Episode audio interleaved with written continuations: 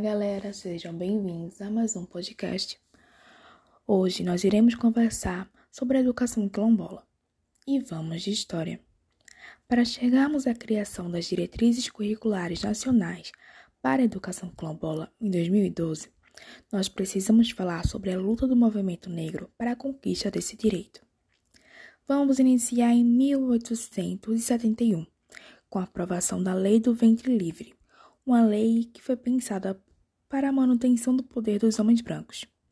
Os nascidos a partir dessa data serão livres. Bom, é o que diziam. Mas qual era o entendimento de liberdade naquela época? Você acha que isso garantia educação? Bom, a resposta é não. O movimento negro foi um dos principais responsáveis por lutar e conquistar direitos educacionais para a população negra. Apesar desse movimento ter sofrido repressões e ficado um tempo sem realizar ações efetivas devido ao período da ditadura, esse movimento ele se alicerçou na imprensa e na educação para fortalecer e informar a população negra. O Movimento Negro Unificado, o MNU, entre os anos de 1978 e 2000, para além de analisar os conteúdos programáticos e ofertar formação continuada para os professores, que é uma ação muito importante, ele também iniciou articulações para a luta por ações afirmativas no país.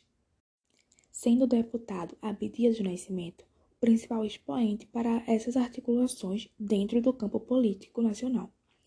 Mas, infelizmente, esse direito só foi conquistado posteriormente. E aí a gente vai ter né, Programa de Cotas e a Lei 10.639. A partir de 2003, começa a ter uma atenção maior do governo né, para as demandas educacionais da população negra. A gente vai ter a criação da CICADI, que tem esse, essa responsabilidade de melhorar o ensino, de garantir a formação continuada, destinar verba para o transporte, para a alimentação desses estudantes, né?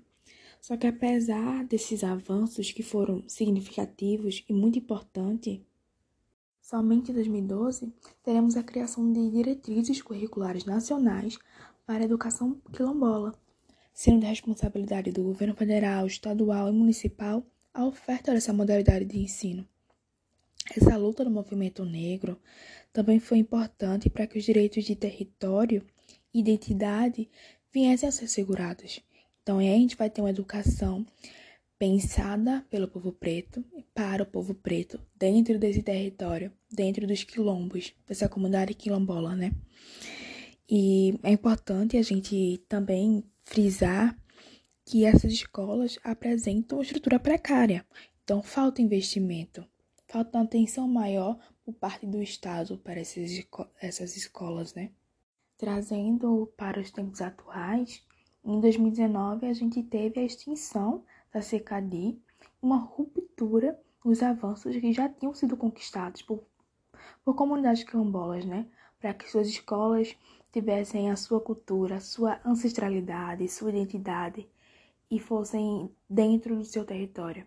Então é importante que essa luta ela permaneça, ela seja constante, para que esse direito que já tinha sido garantido anteriormente, ele não se perca.